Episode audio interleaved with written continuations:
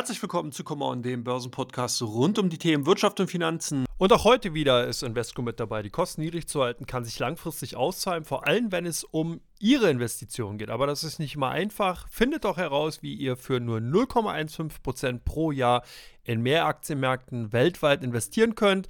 Eine Welt, ein ETF, so einfach. Mehr Informationen findet ihr unter www.invesco.de. Viel Spaß bei der heutigen Sendung. Ich bin Andres Lipko und habe heute natürlich wieder Verstärkung mitgebracht und zwar Dirk Schwitzke. Hallo Dirk, grüß dich. Hallo Andreas, freut mich jetzt zu sein. Ja, wir hatten ja in dieser Woche bisher nur jetzt heute das Vergnügen. Am Mittwoch fiel ja ähm, reisebedingt, weil ich in Frankfurt war, die Common Bergfestfolge aus. Also da haben wir eine ganze, ganze Menge heute zu besprechen. Und wir haben ja einen alten Bekannten, wenn man so will, auch wieder mit zurück, und zwar das Zinsgespenst. Da hatten wir in den letzten Ausgaben mal öfters drüber gesprochen. Jetzt ist die Frage, Denkst du, dass das Zinsgespenst eher ein Spuk ist, sprich, dass wir das nochmal kurz sehen, oder ob hier wirklich ein hausgemachter Poltergeist jetzt an den Aktienmärkten wütet und vielleicht zum Jahresende sogar die Jahresendrallye in äh, Bedrängnis oder in Not kommt? Äh, ja, ich würde sagen, es zieht sich langsam mit ein paar Abs kurzen Abschiedsbesuchen zurück. Ähm, oder anders formuliert, es war es hat sich abgeschwächt, aber in abgeschwächter Form war es eigentlich nie weg. Es war immer noch da.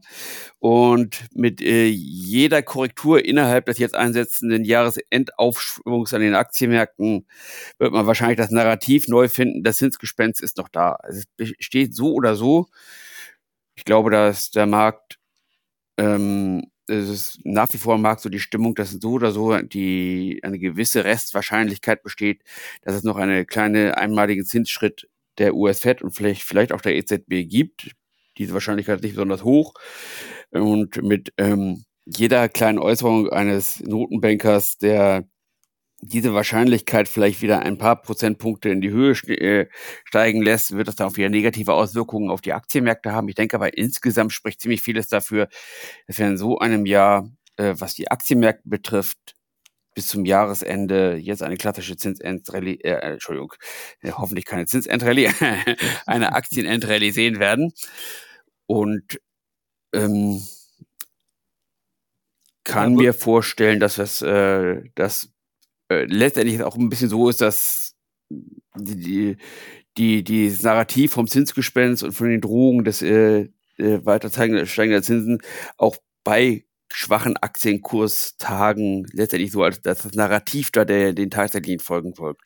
Na, meinst du das, aber das würde ja bedeuten, dass man dann eben als Investor einen positiven Ausblick halt auch auf die kommenden Ergebnisse hat, ne? Weil wenn man sieht, wir haben eben einen Zinsgespenst ist ja dahingehend da, dass man eben annimmt, dass die Notenbanken die Zinsen weiter anheben können. Wir hatten Jerome Powell ja gestern gehört, der eben darauf mhm. nochmal hingewiesen hat. Was mich auch verwundert hat, weil eigentlich war es ja nicht neu. Also da ist ja nicht auf einmal aus dem, obwohl es gab eine Äußerung, die war mega, da komme ich aber gleich nochmal drauf zurück.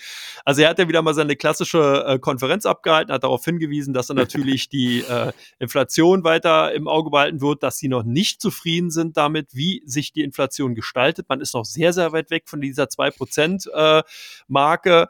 Und ähm, man hat natürlich deswegen nochmal darauf hingewiesen, dass man alles tun wird, um eben in, im Endeffekt dieser Inflationsdynamik entgegenzuwirken. Und jetzt kommt ein kleiner Side-Effekt, der ganz witzig war. Und da werde ich da viele Analysten ihre Bingo-Karten neu schreiben müssen für die nächste Konferenz. es gab nämlich eine Störung. Es waren Umweltschützer da, die die Konferenz von Jerome Paul gestört haben. Und man hat dann nur gesehen, weil ich habe mir das tatsächlich angesehen, dass der dann abgeschaltet wurde. Und er hat ich zitiere jetzt wirklich gesagt, who closed that fucking door? und das war zum ersten Mal in der Geschichte, dass ein Notenbankvorsitzender oder Vorsitzende das F-Wort genommen hat. Und das war natürlich dahingehend ganz interessant, weil das erste Mal öffentlich. ja, das erste Mal öffentlich. Und äh, das ist sozusagen dahingehend ja. natürlich interessant, weil das Mikrofon halt noch heiß war. Also sprich, es war noch on air, aber die Kamera war aus. Und äh, ist ja, auch sympathisch. Auch Notenbanker sind Menschen. Ja, so sieht's aus, habe ich auch so gedacht. Fand ich auch irgendwie äh, ganz witzig und auch die Reaktion darauf. Also er war sehr, sehr gelassen, aber hat eben doch diesen einen Satz abgelassen, Sehr der gut. wirklich ganz spannend war. Also von daher, nee, gut, das war so ein kleiner äh, Seitenspoiler. Mhm. Nee, aber jetzt nochmal die Frage für dich, genau, oder, zu, äh, oder an dich gerichtet. Das würde ja bedeuten, wenn wir eben von einer Jahresende-Rallye ausgehen, wo, wovon ich auch eigentlich momentan eher äh, tendenziell in diesem Lager gehöre, heißt ja, dass wir zwei Möglichkeiten haben. Also die, der Markt, die, die, die Marktteilnehmer preisen momentan eine unheimlich hohe Skepsis ein. Das ist der eine Punkt. Oder man sagt eben, man geht davon aus, dass man eben im nächsten Jahr von dem aktuellen Niveau eher mit steigenden äh, Gewinn rechnet. Was ist denn deine Argumentation dafür, dass du jetzt davon ausgehst, dass zum Jahresende eine Jahresendrallye durchaus möglich ist? Mhm. Also die Argumentation ist eigentlich relativ dünn und schwach. Also, also ich, äh, anders formuliert, dass ich jetzt eine äh, Rallye für die nächsten Wochen erwarte, heißt nicht, dass ich jetzt starke nächsten sechs Monate erwarte. Ja, nicht klar. Ich kann mir schon vorstellen, dass, dass jetzt mehr oder weniger, auch wenn das ein abgegriffener Begriff ist in den letzten Wochen, eine rein saisonalitätsbetriebene Rallye ist, dass äh, der Effekt des Window Dressings ist dann da, dass die Aktien, die ohnehin stark gelaufen sind, im Jahr stärker gekauft werden, weil natürlich alle Portfolio-Manager, die in ihrem Jahresendbericht Ende Dezember ausweisen wollen, dass sie da stark gewichtet sind in den, in den äh, Aktien, die ohnehin stark gelaufen sind. Von daher wird wenn das zutrifft, spricht einiges dafür, dass wir gerade die äh, Big Tech-Werte, die stark gelaufen sind, auch in den nächsten Monaten übergewicht äh, stärker, noch stärker als den Gesamtmarkt sehen werden und dass die vielleicht den Markt ein bisschen ziehen werden. Mm. Es hängt natürlich da, was die Gewinne betrifft, hängt natürlich davon ab, äh, wie sich die ist jetzt eine Binsenweisheit, wie sich die Konjunktur entwickeln. Da mhm. ist, hatte ich, habe ich neulich mal einen schönen Satz von einem äh, jemand, der schon ziemlich lange die Märkte beobachtet gehört, habe er selten erlebt in seiner Karriere, dass auch die Analysten und Strategen der großen äh, Wall Street Häuser so uneinheitliche Prognosen, Makroprognosen aufstellten. Und da gibt es eben ziemlich viele lose Enden. Und ich kann mir vorstellen, dass in im nächsten Jahr schon zumindest eine Grundbelastung da ist mit den hohen Zinsen. Und wenn die Konjunktur gerade in den USA nicht sehr gut läuft, da komme ich auf deine Frage zu, und damit dann die, äh, Gewinn, die Gewinne und weiteren Gewinnerwartungen der Unternehmen sehr stark begünstigt werden, dass wir von den Niveaus, die ich, äh, die ich Ende Dezember erwarte, noch eine gewisse Rücksetzer erfolgen werden. Also wird es bei 24 ja durchaus ein herausforderndes Aktienjahr werden, wenn man so will, oder? Ja, das, das jeweils nächste Aktienjahr ist ja immer das Herausfordernde. ja, gut, das stimmt allerdings. Aber ja, ich will also, nochmal genau, also du hast, ja. aber, du, du, hast aber vollkommen recht, dass ähm, die, äh, gerade auf der makroökonomischen Seite muss ich echt sagen, da hatte man in diesem Jahr ein unheimlich krasses Rauschen gehabt. Also wenn ich so an den ja. einen oder anderen Philadelphia Fed oder Empire State Index so zurückdenke, das ja. war ja brutal. Ja, was da für Erwartungen waren und was dann wirklich an aktuellen Zahlen oder denk an den, äh, an den äh, Arbeitsmarktbericht ja, ja, oder die Arbeitsmarktberichte, die sind ja wöchentlich teilweise so hammerhart dann anders gewesen als ja. erwartet. Das ist natürlich, hast du vollkommen recht, das macht es natürlich dann schwer. Ja. Das hat äh, jeder Analyst immer eine gute, eine gute Ausrede, warum es nicht geklappt hat, weil er immer das eine oder andere große Wall Street Haus aus seiner Seite hat, die jetzt genauso daneben liegt. Morgan Stanley und Goldman Sachs Vergleich zum Beispiel. Goldman ja. Sachs ist ja sehr optimistisch, lag 2022 oft daneben äh, und 2023 immer äh, ja, im Großen und Ganzen sehr richtig. Und bei Morgan Stanley, äh, dem Chefstrategen der Mark Wilson, bei dem war es genau umgekehrt, der ist seit Ende 2021 äh, bearish, war 2022 der Star und 2023 äh, eher nicht so. Ja, wird dann schwierig. Aber gucken wir mal, jetzt sind wir ein bisschen weg von der Makroebene, gucken wir mal auf die Mikroebene, also da, was mhm. die Unternehmen berichtet ja. haben. Da haben wir ja in der vergangenen Woche, also allein in der Woche 17 DAX-Unternehmen zum Beispiel gesehen, die jetzt mhm. ihre Bücher geöffnet haben. Wie ist denn dein Fazit so ein bisschen der Berichtssaison? Vielleicht nicht jetzt unbedingt ganz dezidiert auf Deutsche, sondern europäisch, also je nachdem, äh, was du gerade so auf Lager hast. Wie, wie, ist dein Eindruck? Wie ist die Berichtssaison ausgefallen? Gut oder schlecht? Und vor allen Dingen, welche Branchen haben denn deiner Meinung nach da so überrascht? Also grundsätzlich würde ich sagen, ist sie ja, im positiven Sinne durchwachsen ausgefallen, also ein bisschen oder ambivalent, wie man mal sagen will. Das kann äh, die US-Berichtssaison eher positiv, wenn man auf die Zahlen an sich guckt, äh, verglichen mit den Erwartungen. Die äh, in Europa Licht und Schatten. Und man kann sehen, dass in den USA, gerade wie, weil die KGVs da natürlich auch deutlich höher sind als in Europa, die Erwartungshaltung auch deutlich höher ist. Also zum Beispiel, wenn man jetzt bei den äh, bei den Leitwölfen, bei den Big Tech-Werten bleibt, äh, die Zahlen auch von Alphabet und das Recht von Meta waren ja eigentlich gar nicht so schlecht. Die wurden aber trotzdem, wenn man da das Haar in der Suppe sucht, bei den Bewertungen eben stärker abgestraft. In Europa, in Deutschland, denke ich zum Beispiel, ähm, hat man im Grunde gute, äh, also da hat ein Unternehmen, es gute Zahlen vorlegt, auch die Chance gehabt äh, zu steigen. Also jetzt letzte Woche Merck oder Henkel, äh, Konsumgüterhersteller, äh, zeigte ordentliche Zahlen, konnte zeigen, dass sie äh, Preisdurchsetzungsmacht haben. Äh, die deutsche Merck ist gestiegen äh, nach den Zahlen. Rheinmetall ein bisschen durchwachsen, die sind aber auch sehr gut gelaufen. Jetzt haben eben eine Sonderkonjunktur jetzt. Da sieht man, äh, dass der Rüstungsbereich gut läuft, der Zivilbereich mit den äh, Kfz-Zulieferern weniger. Sehr positiv fand ich die Deutsche Telekom. Ähm, die sind, können wir, nach, kommen wir ja nachher sicherlich noch drauf, mhm. äh, wurden auch von unseren äh, Kunden stark gehandelt.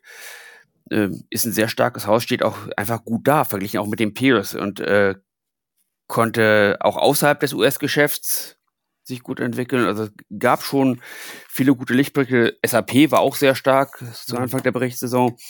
Äh, unser größter DAX-Wert jetzt, wo die Linde nicht mehr da ist. Und ich möchte, tendiere dazu, da er etwas, zumindest bis auf weiteres, erstmal etwas mehr Licht als Schatten zu sehen. Siehst du ja, das genauso? Ja, ich finde es, genau, das ist eigentlich eine sehr spannende Sichtweise, die du da hast, weil ich habe auf der einen Seite gehört, dass Analysten so ein bisschen rumgemäkelt haben. Also gerade was so mhm. auch die Berichtssaison in äh, Europa anging, da wurde oft gesagt, mh, hm, sehr durchwachsen.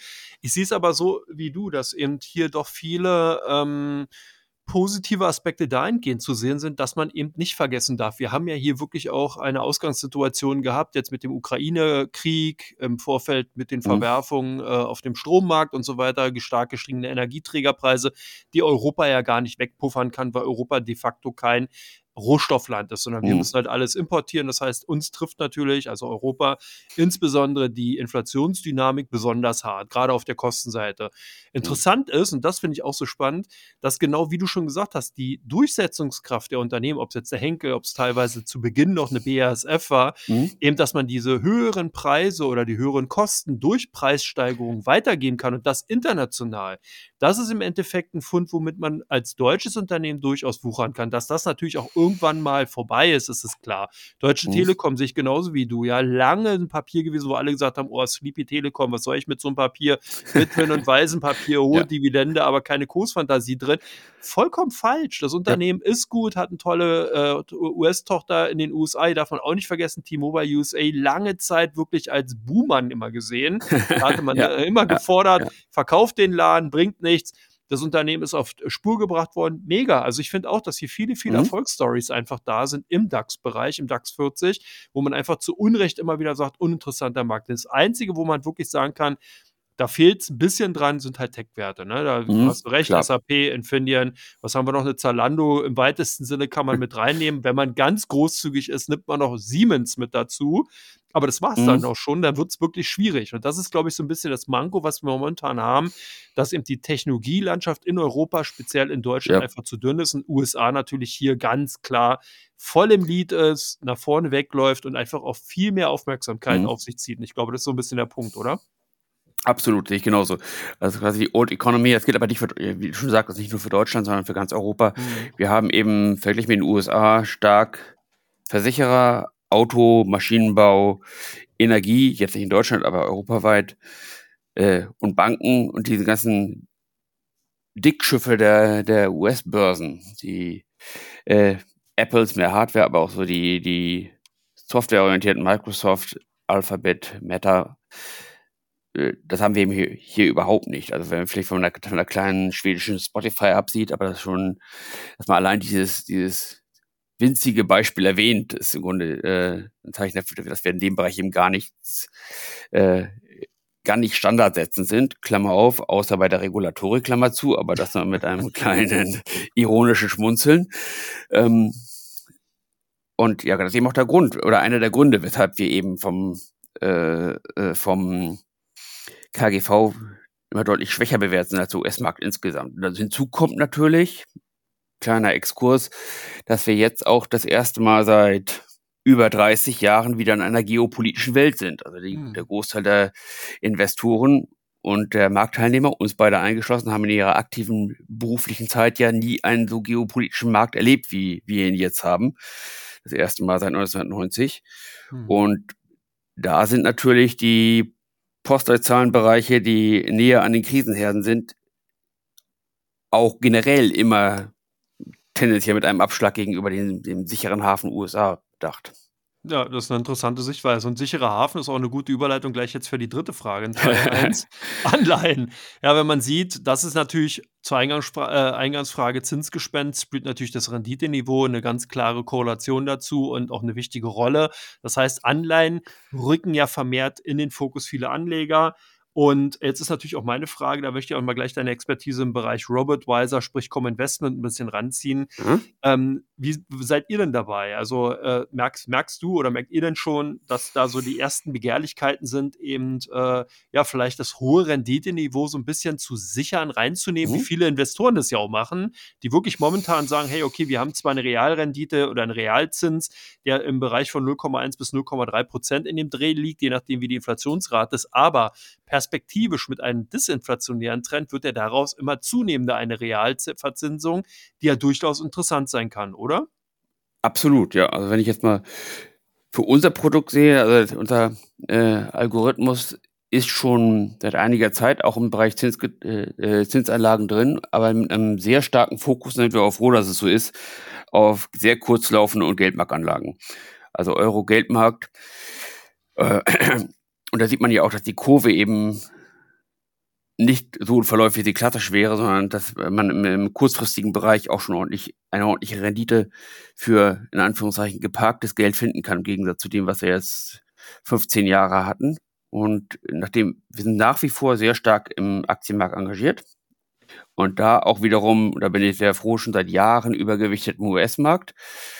Ja, für den äh, Homebuyers, den die meisten äh, Kunden sonst in ihren Depots haben, da ein bisschen entgegenwirken und dann die, die Outperformance der US-Märkte mitnehmen konnten und weiter mitnehmen. Ähm, und im Zinsbereich, wie gesagt, sehr, also im Schwerpunkt sehr kurze Duration. Mhm. Ja, spannend. Bin gespannt, wie sich das Ganze dann natürlich auch zukünftig weiter darstellen wird, weil ja natürlich auch immer ein bisschen Zeit ins Land gehen muss, um dann entsprechende Neuallokation oder Anpassungen entsprechend vorzunehmen. Ja. Damit sind wir ja schon. auch. ja. Ja, wie auch.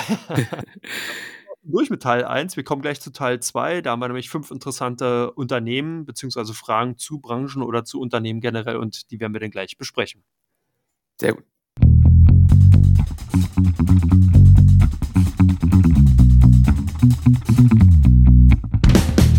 Bevor es mit Teil 2 weitergeht, gibt es von mir aber nochmal den Hinweis natürlich auf unseren Sponsor Invesco.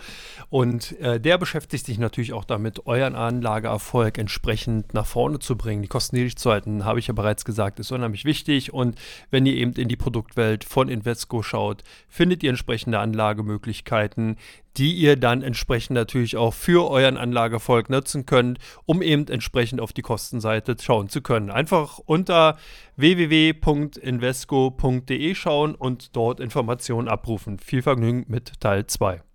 Ja, herzlich willkommen zu Teil 2 von Common, dem Börsenpodcast. Natürlich sind wir auch weiterhin mit dabei und ja, haben ein paar Fragen und ich würde vorschlagen, Dirk, stell dir mal die erste. das ist jetzt ja sehr, sehr authentisch rübergebracht. Nein, im Ernst.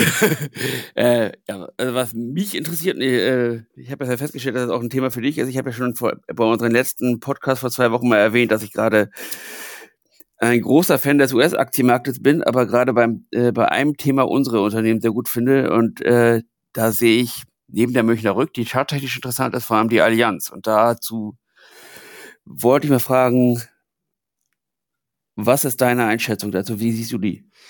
Ja, Allianz äh, ist natürlich ein super interessantes Unternehmen. Ich fand es auch damals schon spannend. Die hatten ja eine ganze Zeit lang dieses Problem gehabt, dass man eben in den USA äh, Klagerisiken eben mit dem, mit einigen Pensionsfonds hatte, weil man eben dort ein Produkt verkauft hatte, was im Endeffekt dann nicht ganz sich an den Anlagerichtlinien gehalten hat. Dieses Klagerisiko ist ja jetzt draußen, man hat sich dann geeinigt Und ich glaube, dass hier viele Investoren so ein bisschen immer Ressentiments gegenüber Versicherungsaktien hatten. Man hat gesagt, das ist ein unheimlich stark regulierter Bereich, kaum Fantasie, Wachstum ist dann nur begrenzt möglich, weil eben die Märkte schon verteilt sind und so weiter und so fort. Was aber die Allianz zeigt, und da muss man wirklich sagen, äh, da hat das Management natürlich auch hier alle Hausaufgaben gemacht, ist, dass man einfach wirklich ein sehr gutes Team, sehr gute Mitarbeiter hat, sowohl auf der Vertriebsseite als auch natürlich auf der Produktseite. Und das zeigt mhm. sich halt auch schon alleine dadurch, dass man wenn man sich halt ansieht, natürlich musste die Allianz jetzt in dem vergangenen Quartal viele Unwetterschäden regulieren. Das führte auch dazu, dass man hier eine höhere Schadensquote natürlich hatte, als man sich das im Vorfeld gedacht hatte. Aber der Einfluss oder beziehungsweise die Auswirkungen auf das operative Geschäft, auf das Ergebnis, fiel nicht so groß aus, wie man es eben gedacht hatte. Das heißt, die Gesamtkosten für die Naturkatastrophen beziehungsweise das Begleichen der Schäden daraus war im vergangenen Quartal ungefähr 1,3 Milliarden Euro ähm, hoch und damit ungefähr viermal so hoch wie ein Jahr zuvor. Aber der operative Gewinn brach eben in Anführungsstrichen nur um 15 Prozent auf 3,5 Milliarden ein. Und hier hatte man aber mit 3,2 gerechnet. Also 300 Millionen, das ist ein ordentlicher Schuh, mehr Gewinn als man eben gedacht hat. Und das zeigt natürlich auch, dass man hier eben gerade auf der Prämienseite und auf der Einnahmenseite einfach die Hausaufgaben gemacht hat, dass man die Kostenseite im Griff hält und mhm. dass man insgesamt halt auch die Produkte und da hilft natürlich auch das Zinsumfeld. Ne? Wer wollte vor fünf oder zehn Jahren noch eine Lebensversicherung oder eine kapitalgebundene Lebensversicherung haben? Ja. Ich glaube niemand. Jetzt fängt man aber mhm. an, eben mit einem Zinsfuß von wieder vier, drei oder vier Prozent, je nachdem, äh, im Endeffekt oder mit Ausblick eben darauf natürlich auch solche Produkte wieder einfach mehr verkaufen zu können, beziehungsweise auch mehr anbieten zu können, ohne halt ein, in mhm. Anführungsstrichen, ein schlechtes Gewissen darüber haben zu können. Und ähm, es zeigt sich halt auch, dass natürlich hier Gesamtgeschäftsvolumen um 4,5 Prozent auf 36,5 Milliarden angestiegen ist. Also wir haben hier wirklich ein europäisches Dickschiff. Das ist wirklich ein klasse Konzern, kann man nicht anders sagen. Operative Ergebnis ist um 14,6, wie gesagt, auf 3,5 Milliarden zurückgegangen, also knapp 15 Prozent. Das hat hier am Anfang schon gesagt. Aber es ist halt immer noch ein Gewinn halt da gewesen. Und das ist halt wirklich äh, gut. Der äh, bereinigte Periodenüberschuss beläuft sich dann auf 2,1 Milliarden Euro und ist ein Rückgang von 29,3 Prozent aber auch hier nach wie vor ein Gewinn. Da hatten wir schon mal ganz, ganz andere Jahre, wie gesagt, auch mhm. gerade zu der Zeit, als es eben darum ging, die ganzen Klagen in den USA zu bereinigen. Was, was aber auch spannend ist, der Jahres, ähm, dass das Unternehmen insgesamt, du hast auch vorhin schon mal auf Linde verwiesen, eben unser ehemaliges Dickschiff im DAX nur weg. Jetzt ist eben die Allianz tatsächlich auf Platz 5. Also ist der fünftgrößte mhm. DAX-Konzern mit einer Kapitalisierung von 89,3 Milliarden.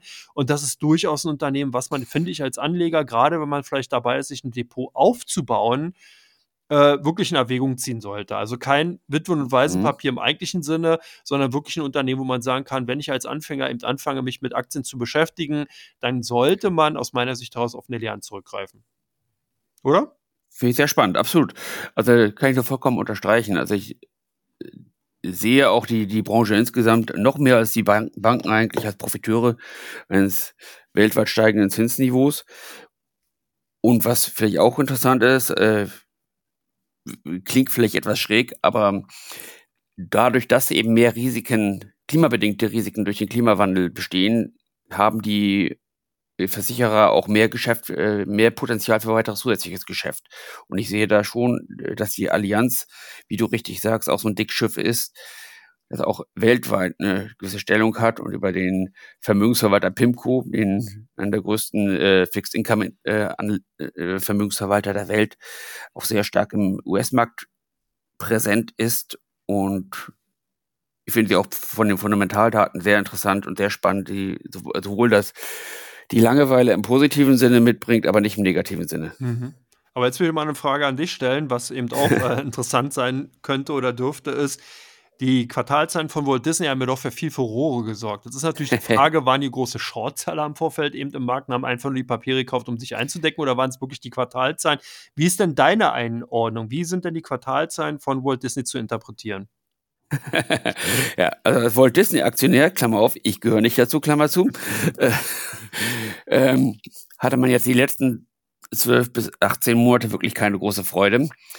Die hat sich in dem äh, Geschäftsbereich Streaming äh, immer mehr herausgestellt, dass äh, Netflix da einfach ganz stark die Nase vorn hat. Und äh, der Bob Iger, der da jetzt als CEO zurückgekommen ist, ist eben jemand, der, äh, einen legendären Ruf hat. Es gab da äh, Anfang des Jahres mit einem Großinvestor, äh, mit dem Bob Pelz, wer heißt er mit Vornamen? Jedenfalls Pelz, mhm. äh, einen, einen öffentlich ausgetragenen Konflikt über die Strategie des Hauses und der hat dann durchgesetzt, was jetzt auch sich in den Zahlen zeigt, dass äh, Disney eben sehr stark auf die Kostenbremse drückt.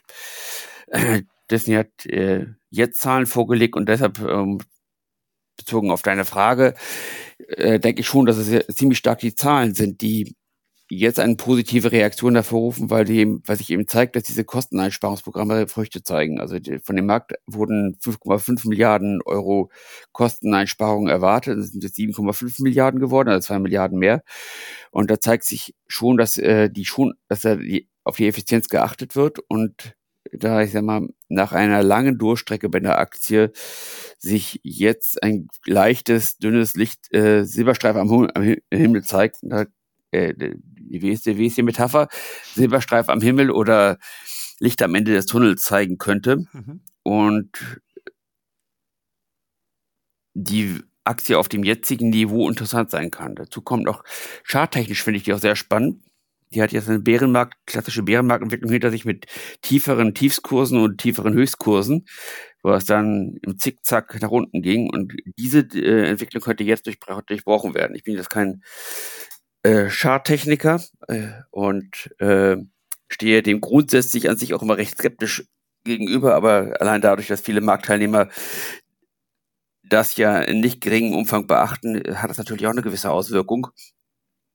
Äh, sieht man hier, dass er eine gute Chance besteht, dass der dieser, dass hier ein Bottoming out, also dass hier eine Bodenbildung und ein Turnaround gelingen kann, wenn wie jetzt die Höchstkurse vom Anfang August wieder überschreiten. Also das könnte eine Turnaround-Story werden, aber das ist noch eher ein zartes Pflänzchen. Also man sollte da noch vorsichtig sein, bevor man da ein volles Engagement eingeht. Ja, also. Das ist äh, an sich so eine Sache, die also ein äh, äh, spannender Legacy-Wert aus der Old Economy in den USA, der sich neu, der sich neu entwickelt, der da auch äh, äh, ein weiteres Standbein hat, eben durch seine Themenparks, das klassische Geschäft. Die machen da jetzt, glaube ich, so 8,5 von 21 Milliarden Euro Umsatz in diesem Quartal aus. Also auch schon jenseits der Streamings ein Bereich, den die als sicheres Geschäft haben. Und ich denke, dass äh, bestehen schon Chancen, dass jetzt ein Boden gefunden ist, um es mal so zu sagen. Das, äh, wie, wie siehst du äh, Walt Disney? Hast du dazu eine Meinung? Ja, bei Walt Disney ist natürlich interessant, ähm, genau das Thema mit den Theme Parks. Das war aus meiner Sicht heraus immer so ein bisschen der ja, Hidden Aspekt oder der Hidden Champion, den man eben bei den Aktien äh, eigentlich fast gar nicht mehr so richtig eingepreist gesehen hat. Ne? Man hat zu stark auf das Streaming-Geschäft mhm. geguckt, da hast du vollkommen recht. Man hat immer wieder die Konkurrenz oder beziehungsweise die Situation zu Netflix herangezogen, zu Roku und Co.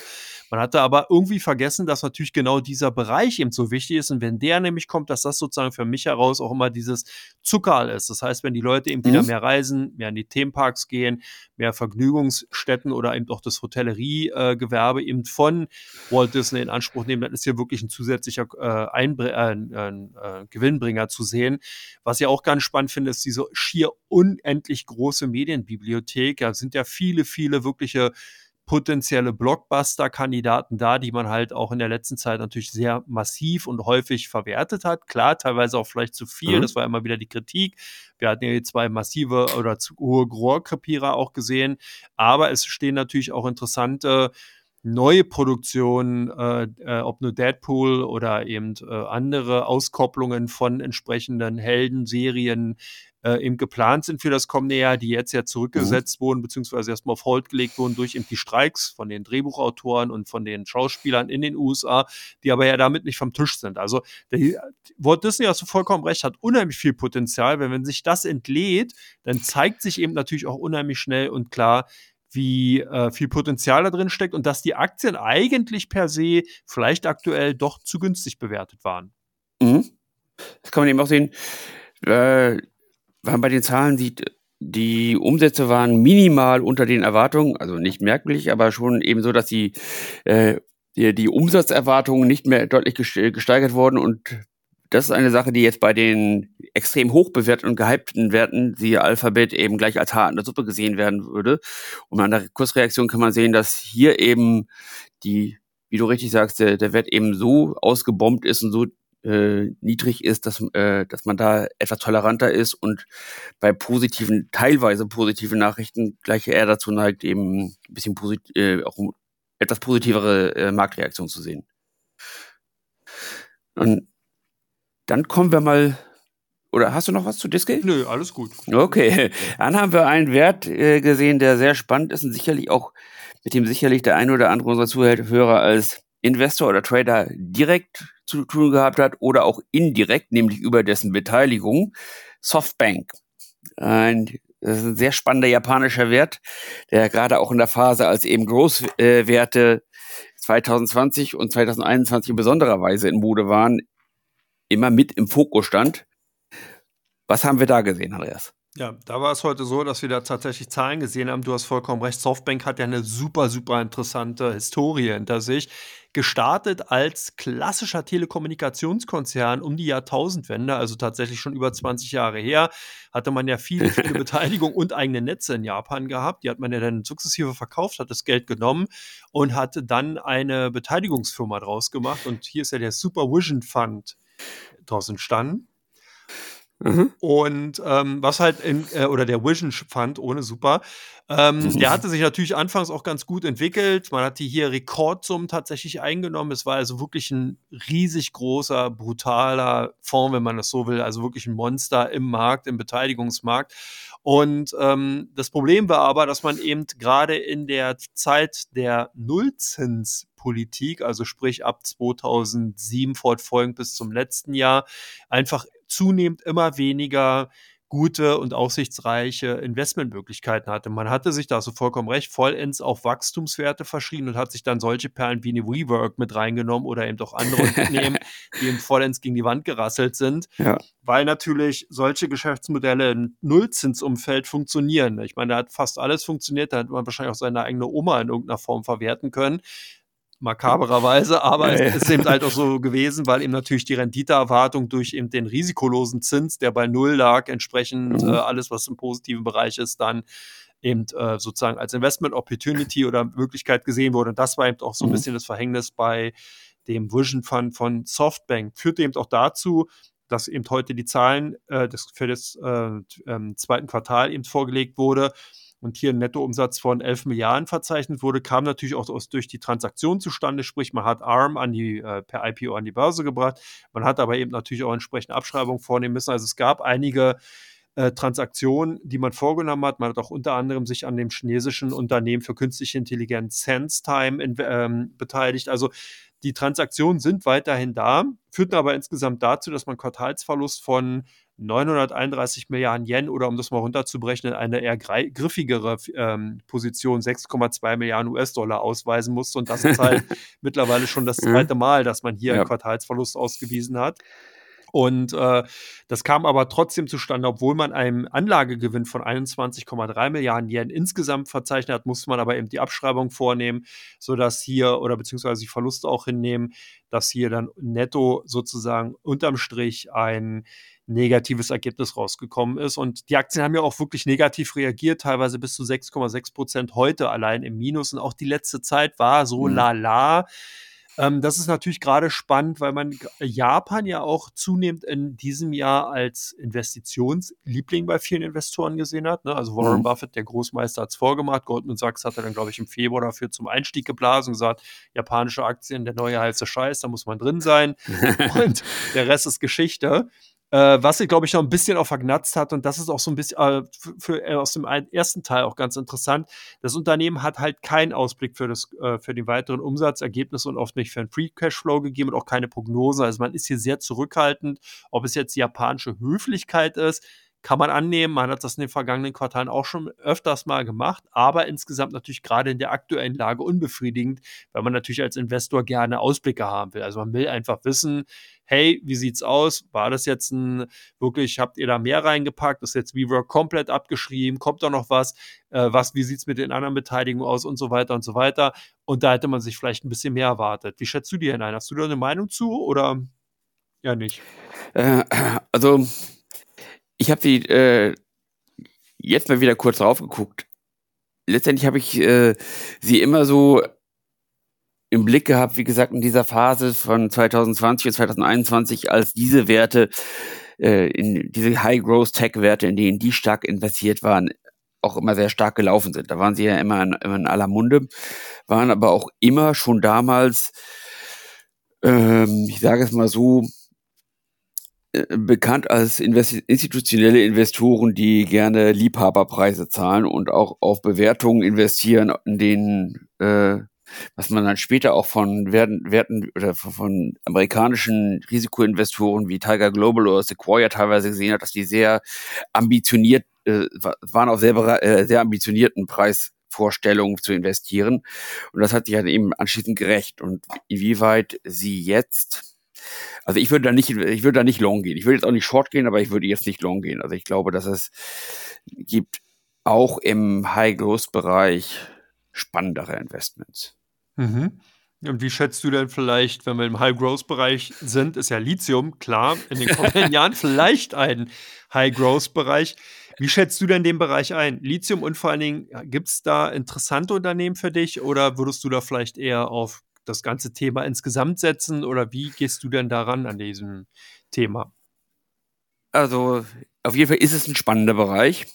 Gerade jetzt im Zuge der Energiewende ist es natürlich in aller Munde für äh, äh, elektrische Antriebe für Batterien ist natürlich ein, ein, Rohstoff, der stark an Bedeutung gewinnt. Es hat aber, wie sich jetzt in den letzten Monaten gezeigt hat, sich da ein sehr eine gewisse Bubble aufgebaut, ein, ein, eine Blase aufgebaut. Und jetzt gab es zuletzt einen Bericht der Bank of America, die auch sehr insgesamt vorsichtig formuliert verhalten, wenn nicht bearish für den für den Sektor waren sich da auch den größten Player, die Alba Morley, äh, äh, Aktie einmal angeguckt haben und schon ein recht, bis auf weiteres, recht düsteres Fazit gezogen haben und das auch dazu geführt hat, dass diese, dass die Albemarle, die äh, ohnehin schon deutlich verloren hatte in diesem Jahr, nochmal deutlich zurück, nochmal deutlich ver äh, verloren hat. Und auch die anderen Werte in dem Bereich, die ja stark sind, also die, die ich weiß nicht, ob man die Livent oder Livent ausspricht, Livent, ne? Livent mhm. äh, oder die SQM, die äh, chilenische, äh, äh, sind da in Mitleidenschaft gezogen worden, sodass die, die Preise hier massiv um etwas über 8, Moment, schauen wir mal, etwas über, auf etwa 150.000 Yuan in äh, chinesischen Yuan berechnet gesunken sind. Mhm. Und äh, um und um etwa 69 Prozent vom Höchststand äh, dieses Jahres gefallen sind. Und man schon sehen kann, dass dieser Markt eben, dass da eben ein bisschen zu viel Euphorie drin war. Die werden sich, äh, Lithium wird sicherlich wichtig sein und bleiben. Aber man muss eben sehen, dass nicht jede kurzfristige Entwicklung, die mit dem ESG und dem Energiewende oder Klimawende-Narrativ betrieben wird, in dem Ausmaß, wie es sich in den Aktienkursen vorübergehend darstellt, dann auch berechtigt ist. Und das muss man eben jetzt äh, äh, traurigerweise an, an diesen Kursen äh, sehen. Auf der anderen Seite kann man sehen, dass gerade diese großen, das Lithium natürlich langfristig eine gewisse Bedeutung hat. Mhm.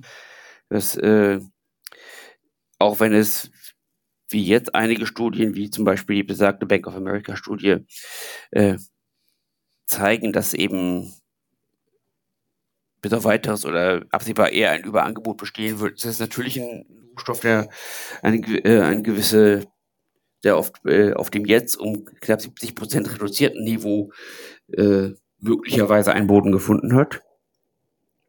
Und auch die Unternehmen, die in dem Bereich tätig sind, nicht übermäßig teuer sind. Also ich kann mir vorstellen, ich, also ich würde jetzt nicht unbedingt in diese ausgebombten Werte äh, auf dem jetzigen Niveau investieren, aber ich könnte mir vorstellen, dass sie möglicherweise gerade, weil es den vorhin angesprochenen äh, Window Dressing Effekt eben auch in die andere Richtung gibt, dass gerade die weit, die schlecht gelaufen sind, zum Jahresende hin eher nochmal ausgekehrt werden, dass vielleicht da zum Jahresanfang hin eine Möglichkeit besteht, auf den dann ermäßigten Büro, äh, äh, Niveaus, auf den ermäßigten Niveaus einzusteigen. Und was den Rohstoff an sich betrifft, große äh, Anbieter sind äh, Australien, Chile, Bolivien, Argentinien und China, mhm. wobei der chinesische Anteil der Förderung absehbar steigen wird. Und in dem Sinne ist es sicherlich eine Sache, die man auf den jetzigen Niveaus, Preisniveaus dann im Auge behalten kann. Ich denke, tendenziell würde ich da vielleicht eher bei den, wenn ich da investiere, eher einen ETF, auf einen ETF setzen oder auf, einen, auf die Albemarle einen größeren Wert, die auch derzeit mit dem KGV von knapp 16 nicht überbewertet sind. Mhm. Hast du dazu eine Meinung?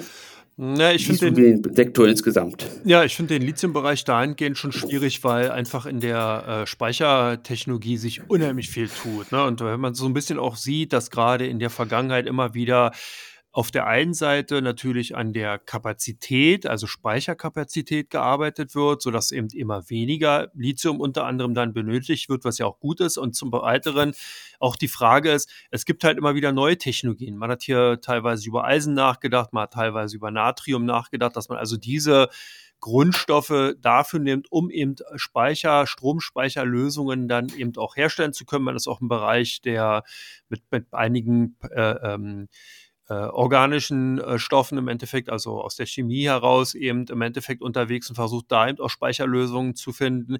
Und da sehe ich einfach, dass man sich nicht vielleicht zu hart auf entsprechend den Ausgangsstoff, sprich in diesem Fall Lithium, konzentrieren sollte, sondern ich finde, dass es dann, wenn man eben mit sich mit diesem Thema auseinandersetzt, eher lohnenswert ist, wie du zum Beispiel gerade auch richtig gesagt hast, im Endeffekt auf dem, also aus meiner Sicht aus richtig mit dem ETF auseinanderzusetzen oder eben zu sagen, man und beschäftigt sich mit den Unternehmen, die diese Speicherlösungen herstellen.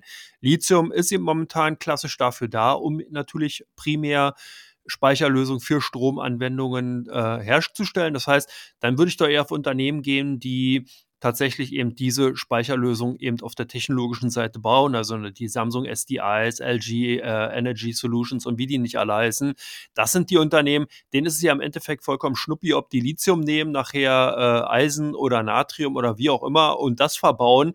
Da geht es ja wirklich darum, das Know-how und die Art und Weise der Anwendung dieser Technologie äh, im Endeffekt umzusetzen. Und das finde ich halt spannend. Ich bin bei Rohstoff sowieso immer eher man darf halt auch nicht vergessen, es ist halt unheimlich zyklischer Bereich. Also das sieht man ja auch in anderen Eisenerz, Kupfer, Gold, in, bei den Edelmetallen ebenfalls, bei ähm, ja, Platin, Palladium, wenn man da ist, oder bei den Energieträgern, Öl und so weiter, ne, dass man da nie wirklich massive Trends langfristiger Natur hat, sondern immer wieder diese Bruchs- oder diese im Endeffekt Trendumkehr äh, drin hat. Natürlich, weil eben die Konjunktur eine wichtige Rolle spielt, die Überangebote, die daraus entstehen und so weiter, sinkende Nachfrage, Preisgestaltung insgesamt, politische Risiken darf man nicht vergessen. Chile, ja, denkt man daran, dass man eben hier über Verstaatlichung nachgedacht hat, was natürlich einen Schreckmoment für alle SQM und Albemarle Aktionäre dargestellt hat und, und, und. Also viele, viele Dinge, die da einfach eine ganz wesentliche Rolle spielen. Deswegen finde ich es immer ein bisschen schwierig, da wirklich dann äh, in diesem Segment wirklich piekgenau auf ein Unternehmen zu setzen, sondern wie du sagst, wenn ETF und ansonsten bin ich eher so ein Freund, der, wie gesagt, dann sagt, okay, geh in die Technologie rein. Sehe ich ganz genauso. Es ist oft dann äh, die sogenannten Schaufelhersteller sind dann manchmal die, genau. die besseren als die, als die reinen Rohstoffe. Wo wir jetzt bei dem schönen Thema äh, Lithium sind, wofür man die auch braucht, um jetzt mal eine elegante Überleitung zu finden, wofür man die auch braucht, ist natürlich für E-Mobilität. Ja. Wie siehst du denn den Sektor? Ja, Mega, mega spannend. Also hier tut sich wirklich eine ganze Menge und hier darf man auch nicht vergessen, wir haben ja einen Schockmoment gesehen in den letzten Jahren, der Umbruch von den Verbrennermotoren hin in die Elektrifizierung der einzelnen Fahrzeuge. Das ist wirklich schon ein Novum gewesen. In dieser Form gab es also einen Industrieschock, den es, glaube ich, in dieser Form so bisher seltenst gegeben hat, vor allen Dingen in der kurzen Zeit. Man darf nicht vergessen, die Autobauer mhm. brauchen tatsächlich bis zu zehn Jahre, um ein Modell zu entwickeln und wenn dieses Modell entwickelt ist, dann hatte man sich halt damals darauf eingelassen, wird das Ganze nochmal 10, 15 Jahre schön verwertet, sodass dann das Geld eben reinkommt. Man hatte damals mit den Verbrennern auch ordentliche Margen drin gehabt. Man hatte über 30 bis 50.000 Bauteile in so einem Auto gehabt, wo man einfach jeder gut verdient hat. Irgendwas ist dann immer kaputt gegangen, sprich die Kunden mussten, ob das ein Getriebe war dann oder irgendwelche anderen Geschichten halt in die Werkstatt fahren. Also selbst in den Servicebereich haben die Unternehmen halt gutes Geld verdient und man war mhm. da so ein bisschen eingelullt. Ja, die Zulieferer haben verdient, die Serviceunternehmen haben verdient, die Autobauer haben verdient, alles war gut. Dann kam Tesla, hat einen extrem disruptiven Sog oder eine Dynamik in die Branche gebracht und hat ganz, ganz viel durcheinander gerüttelt. Also ich habe das an der Stelle auch schon mal gesagt. Es sind über 20.000 Bauteile bei den Autos weggefallen, weil halt kein Verbrenner mehr drin ist, sondern weil man eben jetzt nur noch einen, einen Akku oder beziehungsweise halt eine Batterie drin mhm. hat. Man braucht nur noch eine Antriebswelle. Du brauchst kein Getriebe mehr, also du brauchst keine klassische Schaltung mehr. Du gibst halt mit deinem entsprechenden Pedal eben Strom an, Strom aus und das ist ja im Endeffekt. Ja, mehr passiert ja da nicht.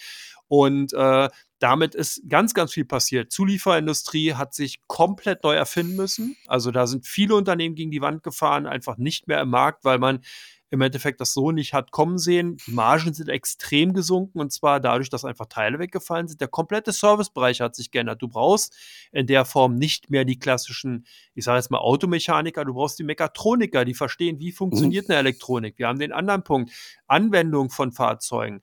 Das ist ja nicht mehr so, dass man eben wirklich ähm, nur noch perspektivisch mit dem Auto fährt und wirklich die ganze Zeit auf den Verkehr achtet, sondern wir haben eine Tendenz, dass man eben autonomes Fahren hat, dass du eigentlich ein Entertainment-Fahrzeug hast. Du bist also drin, bist dann vielleicht dabei, dass du entsprechend schöne Musik hörst, vielleicht auch irgendwie ein Video sehen kannst, wie auch immer, dass du einen Hinweis bekommst, ähm, ob der Laden an der Ecke da gerade äh, Milch oder Butter günstig im Angebot hat, weil der Smart-Kühlschrank gesendet hat, hey, wir brauchen wieder einen Liter Milch. Das sind alles Dinge, die zukünftig eine wesentliche Rolle spielen und die die Mobilität insgesamt massiv verändern werden und auch schon verändert hat. Was ganz spannend ist, um so ein bisschen auch hier ähm, den internationalen Fokus reinzubringen, dass man früher immer gesagt hat, ja, die Chinesen, die kopieren immer alles, die holen sich das Know-how rein und bauen das nur nach. Auch hier gab es massiven Paradigmenwechsel. Die chinesischen Automobilfirmen, die haben tatsächlich selbst einer Tesla den Schneid abgekauft. Also eine BYD, eine Geely, eine Xiaopeng und wie die alle heißen, das sind Unternehmen, die tatsächlich mhm. in vielen Bereichen Innovationsführer geworden sind. Also alles, was zum Beispiel Elektronik angeht, Chip-Technologie in den Wagen, in den Autos, wo Tesla den deutschen Unternehmen schon einen Fortschritt von sechs Jahren voraus hatte, wo selbst die Volkswagen-Ingenieure gesagt haben, hey, das, was Tesla da bewerkstelligt hat in diesem Bereich, das schaffen wir nicht. Da brauchen wir wirklich noch ganz, ganz viel Entwicklungszeit, um das eben aufholen zu können. Das haben die Chinesen überholt und sind schon weiter als Tesla. Also es gibt viele, die einfach sagen, wenn du dir in China ein BYD oder ein Auto von BYD ansiehst, dann kommst du aus dem Staunen nicht mehr raus. Und jetzt ist halt Folgendes passiert, mhm. die Rolle rückwärts. Das heißt, wir haben früher als deutsche Unternehmen, also ich spreche jetzt im Plural, die Autos natürlich äh, entsprechend in China verkaufen können und haben damit gutes Geld verdient. Ja, jetzt passiert es anders. Jetzt kommt BYD nach Europa, macht hier die Läden auf, baut hier Fabriken, auch in Schweden und verkauft sozusagen dann die eigenen Fahrzeuge hier. Das heißt, man hat die Umkehrformation und das macht es natürlich den Autobauern in Deutschland unheimlich schwer. Wo ich aber mhm. trotzdem auch so ein bisschen noch den Punkt sehe, ist einfach das, dass wir ein unheimlich starkes Markenbewusstsein nach wie vor in diesem Bereich haben. Das heißt, du zum Beispiel fährst natürlich nur gerne mit deinen Rolls Royce und entsprechenden Bentleys und Bugattis durch die Gegend, während andere eben dann sagen, na okay, sie gehen in Mercedes, BMW oder eben andere Autos von Volkswagen oder eben von mir aus auch von Fiat. Oder Lambo wie du. also das sind eben so die Dinge, man merkt, also hier hat jeder schon so ein bisschen seinen ganz klaren Markenfokus und drückt davon auch nur schwer ab. Also es ist bei Autos halt wirklich so, dass man das festgestellt hat. Man hat ja schon mal versucht, auch im, äh, über Billig-Heimatum äh, entsprechend in bestimmte Märkte reinzukommen. Das hat nicht funktioniert, weil die Menschen wirklich sagen, ich möchte eben vorne meinetwegen den Stern oder die Raute oder was weiß ich auch immer drauf auf der Kühlerhaube haben weil man sich damit so ein Stück weit vielleicht auch identifiziert. Und das machen auch die jungen Leute. Deswegen funktioniert ja eine Apple in der Technologie genauso wie eben auch entsprechend bei den Automarken Jeep oder eben die genannten Marken. Und mhm. das ist so spannend. Und deswegen, und hier ist natürlich auch der Vorteil, dass hier eben gerade eine BMW und eine Mercedes zum Beispiel sich ganz klar im oberen äh, Mittelklasse beziehungsweise den Oberklassebereich mhm. positioniert mhm. haben und das hat uns auch gelohnt. Ja, also wenn du dir ansiehst, Mercedes verdient irrsinniges Geld mit dem S-Klasse-Modell, selbst elektrifiziert wird hier weiterhin ganz klar danach nachgefragt. BMW hat es geschafft, eben auch ihre Modelle entsprechend durch eine gute ja, Technologie, durch entsprechendes Positionieren in den Märkten weiterhin eben auch gut verkaufen zu können, erzielt hohe Margen, guckt auf die Kostenseite. Also eigentlich gute Unternehmen. Porsche im Endeffekt natürlich auch, klar, weiterhin mit ihren mhm. elektrifizierten Modellen dabei. Der einzige, der so ein bisschen ins Hintertreffen kommt, ist halt Volkswagen, weil man hier einen Gemischtwarenladen vorfindet. Ja, da werden halt wirklich von der Marke Skoda bis halt hin, wir hatten ja hier schon die oberen äh, Preisklassen angesprochen, ob jetzt Bugatti ist, also deine Hausmarke. Was du in deiner Garage hast. nee, das ist jetzt deine. Nein, aber äh, im Endeffekt äh, ist es halt so, dass man eben hier eine sehr äh, äh, große Bandbreite hat und das macht es halt schwer, ne, weil man da natürlich viele, viele Versorgungswege hat. Man hat Lieferketten, die eingehalten werden müssen, dann hat man eine Störung der einen Lieferkette, kann das halt nicht ausgleichen und so weiter und so weiter. Das macht es dann halt auch schwierig und zeigt natürlich auch, wie wichtig es ist, sich halt hier auf Autos oder auf Autokonzerne zu fokussieren, die sich eben wirklich ganz klar eben auch in diesem Bereich gut positioniert haben. Das sieht man auch, fand ich mhm. auch spannend. In der Woche haben Toyota, Nissan und Honda zum Beispiel Zahlen vorgelegt und Mazda, also vier große japanische Autokonzerne. Toyota mhm. konnte überzeugen, heute Nissan und Honda, die beiden Konzerne nicht. Ja, und ich meine, es sind eben alle aus einem, äh, aus einem Land sehr dicht an China dran. Ein Konzern funktioniert, die andere nicht. Und das ist halt so mhm. spannend. Matze hat, glaube ich, auch gute Zahlen vorgelegt. Also man sieht schon, es ist eine unheimlich starke Heterogenität eben ja. in diesen Bereichen da, selbst in den einzelnen Ländern.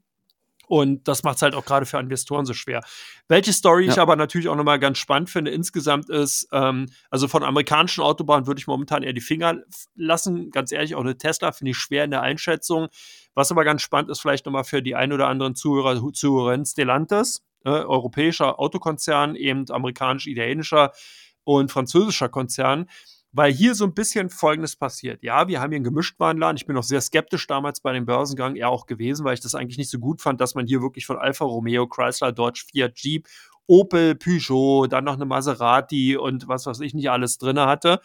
Was aber auf der anderen Seite jetzt auch viel Potenzial birgt, weil man einfach darüber nachdenkt, ob man nicht die Marken Maserati und Jeep separiert aus den Konzernen irgendwann mal rausnimmt, als Spin-off an die Börse bringt. Und das hebt eben wirklich den Wert, weil eine Stellantis gerade von diesen großen Marken wie Jeep und von Maserati halt natürlich bestimmt wird. Ne? Das ist halt ganz spannend und auch der Konzern insgesamt guckt halt jetzt verstärkt eben auf die italienischen Marken, also eine äh, Alfa Romeo, eine Fiat und auf die Maserati und versucht eben diese Marken stärker nach vorne zu bringen. Also man hat hier sozusagen das Kellerkind, europäische Kellerkind im Automobilsektor. Tatsächlich ist man dabei, so ein bisschen herauszuputzen, in Richtung Musterknaben zu schieben. Und das finde ich halt ganz spannend, weil man dahingehend aus meiner Sicht daraus noch viel Potenzial hat. Wie ist denn deine Einschätzung? Hast du da eine Meinung zu?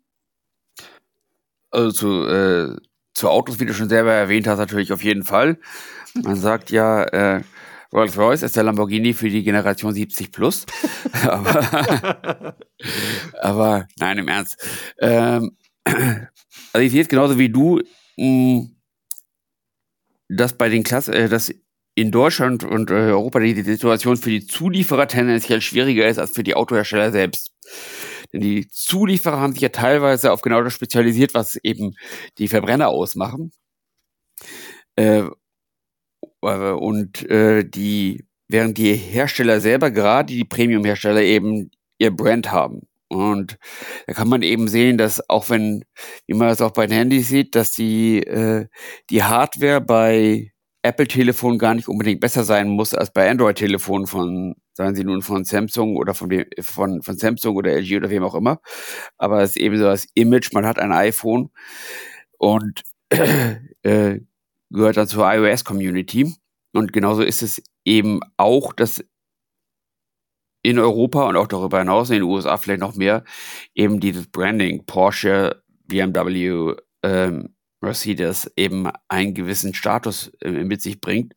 Und ich bin ja auch, hast du ja schon angesprochen, auch nicht so sicher, dass äh, also Tesla gehört ja offiziell den USA auch zu den Magnificent Seven, schwieriges Wort, äh, zu den glorreichen Sieben, also zu den großen Big Tech Unternehmen. Und Tesla gehört von denen, also Apple, Alphabet, äh, Microsoft, Meta, Nvidia, äh, wie nennen wir noch, Netflix. Und Tesla zu denjenigen, äh, da ist Tesla eigentlich diejenigen, bei denen ich glaube, dass die am ehesten angreifbar sind, am wenigsten einen Burggraben um sich haben, mhm. weil sie im Grunde äh, äh, das, was sie, ihr Kernprodukt, das Automobil, also das E-Auto, das können mittlerweile, die werden die von zwei Seiten angegriffen, von den klassischen europäischen Herstellern oder auch von einer, sogar von einer Ford und auf der anderen Seite äh, eben von den chinesischen Angreifern. Und ich sehe da auch, dass die US-amerikanischen und europäischen Hersteller, europäisch noch mehr, sich gegen die Chinesen sehr stark, wenn überhaupt, dann nur sehr stark über, äh, äh über das Branding eben positionieren können. Oder eben, wenn sie im Low-Budget-Bereich äh, aktiv sind, vielleicht über den Preis, aber das wird gegen die Chinesen eventuell nicht so leicht sein. In Klammern, auch wenn die EU jetzt äh, erwägt zu überprüfen, ob die äh, chinesischen Importe vielleicht zu stark subventioniert werden und zu Discountpreisen an den Markt gebracht werden, Klammer zu. Aber da sehe ich auch wieder für die deutschen Automobilhersteller, dass ich aus verschiedenen Gründen BMW und Mercedes eben schon attraktiver finde als, äh, als eine VW. Wobei eine VW natürlich das besondere Problem hat, das hatte ich ja schon mal äh, neulich drüber schwadroniert, dass sie eben das Problem haben, dass sie ein Gemischtwarenladen sind, wie du richtig sagst, dass sie einmal Budget-Angebote haben, wie Seat und Skoda und Premium-Angebote und Premium-Produkte. Über deine Garage haben wir gesprochen. und äh, eben aber eine Baustelle haben und das ist im Grunde die Kernmarke mit dem, mit dem mhm. äh, Hauptwerk in, in Wolfsburg. Und ein betriebswirtschaftlich geführten Unternehmen müssen da natürlich äh, die, die, welche Metapher man jetzt auch immer nehmen will, die Schere angesetzt werden und müssen da natürlich auf Effizienz geachtet werden, aber aufgrund der, der Eigentümerstruktur von VW ist es natürlich schwierig, da äh, gerade äh, der Kernmarke stark zu rationalisieren. Hm. Insgesamt sehe ich es aber auch so, dass ich schon ziemlich beeindruckt davon bin, wie stark, das beeindruckt, aber schon äh, das bestätige, was du sagst, äh, dass die chinesischen Hersteller hier schon nach allem, was man hört, ich habe noch nie ein BYD gefahren, aber schon sehr stark aufgeschlossen haben, zumindest zu den europäischen und amerikanischen Massenherstellern und dass diejenigen, die in dem Segment tätig sind, schon aufpassen müssen, was sie da, äh, äh, äh, dass sie von den Chinesen nicht die Butter von Brot genommen bekommen. Was Stellantis betrifft, äh, noch ein Satz, sehe ich ganz genauso wie du die Premium-Marken, wie, wie es VW mit Porsche gemacht hat, im Spin-off zumindest teilweise an, äh, äh, an den Public-Markt zu bringen, um damit eben die eigene finanzielle Situation zu verbessern, die Liquiditätssituation zu verbessern, halte ich für ein durchaus sinnvolles, äh, für, für hielt ich auch für eine sinnvolle Vorgehensweise. Man kann ja sehen, wenn man an die, allein die KGVs anguckt von Mercedes oder von Race, mhm. also Race Ferrari, kann man schon sehen, dass die, dass das KGV von Porsche drei bis viermal und das von Ferrari zehnmal so hoch ist wie das von VW. Und das äh, ist schon auch eine Untermauerung der These, dass eben das, das Branding in dem Bereich wichtig ist. Ja, und damit sind das war jetzt nicht ein Satz, das waren jetzt noch ein paar Sätze, aber. Ja, aber gut. Wichtiger. ja, damit sind wir durch mit dem äh, Teil, zweiten Teil und kommen gleich zum dritten Teil. Da schaue ich oder schauen wir uns nämlich mal an, was für Werte bei der Comdirect am meisten gehandelt werden, sprich drei der genau. Werte. Und wir gucken mal, was bei Invista stark gesucht war, und zwar auch drei der meistgesuchten Werte dort. Bis gleich. Bis gleich.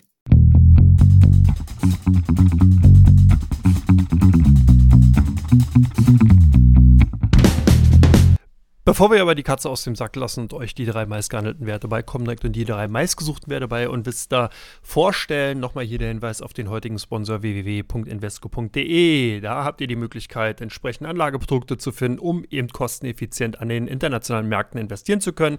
Jetzt viel Spaß mit Teil 3.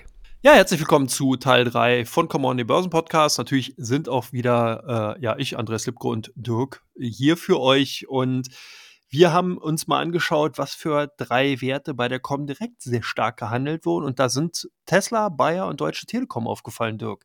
Was fällt dir denn ein? Warum könnten die Werte von unseren Kunden besonders stark gehandelt werden? Und was denkst du, in welche Richtung ist es gegangen? Jetzt challenge du mich jetzt aber.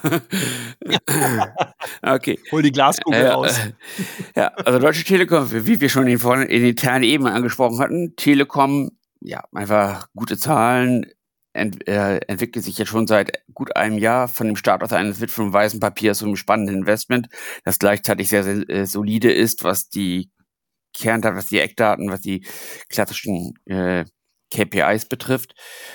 Und äh, von daher kann ich sehr gut nachvollziehen, warum unsere Kunden da sehr stark drin sind. Und äh, ich hoffe mal, ich vermute mal Erlong.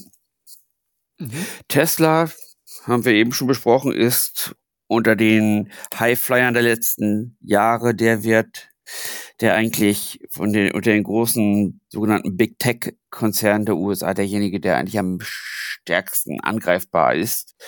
Ähm, äh, ich äh, kann mir vorstellen, dass Tesla auch eher so eine Trading-Aktie ist. Mhm. Ob man jetzt erwartet, dass die an der an einer möglichen Jahresendrallye überdurchschnittlich, überdurchschnittlich stark teilnehmen, da glaube ich eher, dass man da eher mit einer, mit den übrigen Big Tech Werten der USA, äh, den übrigen glorreichen sieben besser fährt. Und eine Bayer ist eben, ja, äh, ein, äh, ein spannendes Unternehmen. Das ist äh, da kann man sich einfach machen und sagen, alles Number Crunch bringt da nichts. Letztendlich äh, hat man da immer den Black Swan oder den, die, die, die, die Wildcard der Monsanto-Klagen. Dafür haben wir jetzt wohl Rückstellungen zu irgendwo zwischen 6 und 7 Milliarden Euro gebildet. Die Zahlen an sich, jenseits des Themas Monsanto, sind eigentlich nicht schlecht. Neuer CEO, gute Bilanz, im Umfeld steigender Zinsen auch wichtig. Und kann man eigentlich nichts äh, gegen sagen. Ich kann mir vorstellen, dass da einige Investoren eingestiegen sind. Hm. Aber ist natürlich ein Wert, der immer sehr stark von juristischen Rahmenbedingungen in den USA abhängt. Ich habe noch mal einen kleinen Fun-Fact mitgebracht, gerade zu Tesla. Da gibt es einen Vermögensverwalter, äh, Cohen Barron mhm. oder Baron Cohen, der hat ein Wert von Tesla für das Unternehmen in Aussicht gestellt von 4 Billionen US-Dollar. Krass. Also da musst du auch gucken. Zeigt immer schön, wie ambivalent dieses Papier betrachtet wird. Und da ist dann dem noch, noch viel Platz nach oben. Ja, ich glaube, äh, Casey Wood wird das genauso unterschreiben. ich glaube, die hat es ja auch schon. Hat die 4000 US-Dollar irgendwie als Kurs hier rausgegeben. Jetzt die Frage vor oder nach Split. Äh, ja. Egal. Also, was genau, für, was für Tesla, äh, nur einen kleinen, äh, kleinen Einschub, was für, für Tesla äh, spricht, ist natürlich, dass sie eventuell durch ihr Supercharger-Netzwerk, dass sie dadurch, dass sie da andere Hardware, sprich Autohersteller mit reinziehen, dass sie dadurch eventuell Netzwerkeffekte aufbauen können, dass das eventuell einen gewissen Burggraben schafft, aber ja, bis auf weiteres bin ich da erstmal verhalten. Ja, spannend. Gucken wir mal auf Invista-Seite. Da ist Lufthansa, PayPal und Vonovia waren da besonders gefragt. Lufthansa Zahlen, oder? Ja, also hatte ich ja äh, schon gesagt, also für mich sind Fluggesellschaften grundsätzlich eher Trading-Aktien als Investing-Aktien. Mhm. Lufthansa ist, ja, wenn man sich die letzten, ich gucke das gerade mal an, ja, wenn man von Ryanair absieht, mit dem, wie die meisten anderen Premium, wie die meisten anderen Premium-Flieger, also Ryanair jetzt nicht als Premiumflieger, sondern Lufthansa wie die meisten anderen Premiumflieger äh, jetzt nicht mehr noch äh, nach wie vor nicht auf dem Stand von vor der Pandemie. Der Kurs ist natürlich, muss man immer wissen, der bei den europäischen National Carriern halten dann die Staaten im Krisenfall die schützende Hand über das Unternehmen. Dafür haben sie auch einen gewissen politischen Einfluss. Wie gesagt, also grundsätzliches Investment würde ich zumindest hier Fluggesellschaften nicht sehen, aber ich kann mir vorstellen, dass einige äh, unserer Kunden da gerne die, äh, die Kursbewegung der letzten Tage nach oben in Fehlung mitgenommen haben. PayPal? Über die hatte ich ja neulich gelästert. Äh, scheinen, also entwickelt sich jetzt auf dem niedrigen Niveau in den letzten Tagen und Wochen gut. Mhm. Kann man drauf, kann man drauf halt wetten, aber. Ja da gibt es halt viel zu argumentieren. Ne? Du hast halt auf der einen Seite, klar kannst du sagen, hey, Online-Payment kommt wieder, PayPal ist da ganz klar mit dabei. Die haben auch, glaube ich, vor kurzem äh, eine neue Technologie irgendwie vorgestellt oder sowas, beziehungsweise auch Kooperationen. Und äh, das darf man halt auch nicht vergessen, dass das natürlich ein ausgebombtes Papier ist, was mal unheimlich stark im Fokus war und wo natürlich dann noch viel drüber mhm. gesprochen mhm. wird, wann kommen die wieder, können die überhaupt wieder entsprechend die alten Höchstkurse erreichen ja. und so weiter und so fort, denke ich. Oder? Ja, also dass ich, dass ich grundsätzlich die Branche, dass sich jetzt die, die Produktkategorie durchsetzt, das ist, glaube ich, äh, selbst unter, unter und Gen, äh, Gen Xern mittlerweile angekommen, dass man äh, nicht mehr unbedingt den Sparstrumpf hat, mit dem man durch äh, zu, äh, zum Aldi-Markt um die Ecke oder in deinem Fall zum äh, Delikatess-Avocado-Fachgeschäft um die Ecke läuft. Aber ähm, für mich ist äh, scheint es scheint die schon angreifbar von den von den Big Tech Unternehmen zu sein, die ein bisschen mehr Cash in der Kasse haben. Ja, und ja. muss mal gucken, wie es sich entwickelt. Was Vonovia? Ja, du hast gesagt, äh, als wir vorhin über die Allianz gesprochen hatten, musste ich im, äh, daran denken, dass du gesagt hast, dass einige sagen, das ist so langweilig, weil Versicherungen so stark reguliert sind. Also ich glaube, Vonovia ist wirklich ein Wert. Ähm, die Branche, also ja, also wer, also wer, wer in deutsche Wohnungsbaugesellschaften investiert, da ist wirklich von vorne bis hinten alles Regulatorik. Da unterliegt so kaum noch etwas betriebswirtschaftlichen Argumenten. Also das äh, kommt davon, hängt davon ab, wie gut äh, die, die Lobbyisten in, in Berlin und Brüssel wohl wichtiger als diejenigen, die das eigentliche Business machen. Aber im Ernst ähm, ist natürlich richtig ausgebombt. Auf dem jetzigen Niveau sehen die meisten Analysten, die also Sell-Side, die sehr positiv. Sie kommen wohl voran beim Verkauf ihres Portfolios, was wohl auch viele überrascht hat jetzt bei den äh, letzten Zahlen, dass das eher ein, äh, was Positives ist, um Liquidität zu schaffen, die sie wohl auch brauchen. Und äh, wenn das so weitergeht, kann das durchaus sein, dass sie von den jetzigen Niveaus aus äh, sich gut entwickeln. Also ich denke schon, ich habe sie nicht. Ich muss, ich habe sie auch nicht auf der Watchlist, aber ja, ich will auch nicht ausschließen, dass, damit, dass sie auch auf dem jetzigen Niveau ein gutes Investment sein können. Aber wie gesagt, das ist ein bisschen eine politische und keine ökonomische Wette. Das stimmt. So, und damit sind wir auch schon durch, Dirk. Vielen, vielen Dank, dass du dir die Zeit genommen hast. Mit, dir, mit dir vergeht die Zeit immer wie im Fluge. Ja, habe ich auch gerade gedacht, dass die Zeit mit dir auch wie im Fluge geht. Jetzt haben wir uns gegenseitig noch, gegenseitig noch mal schön den Honig um den Mund geschmiert, aber muss auch mal ja, sein. Auf jeden Fall. genau, in der nächsten Woche sind wir nämlich wieder für euch da im Endeffekt und werden dann auch wieder den Bergfest-Podcast im Endeffekt am Dienstag, äh, am Mittwoch machen und am Freitag natürlich wieder die große Ausgabe hier, den Common Börse Podcast. Mir hat es unheimlich viel Spaß gemacht, Dirk. Vielen, vielen Dank. Ich wünsche ein schönes Wochenende. Dir auch und allen Zuhörern natürlich auch. Genau. Und wir hören uns dann und sehen uns hoffentlich natürlich nächste Woche wieder. Und alles Gute bis dann. Tschüss Wochenende. Macht's gut. Bis dahin. Tschüss.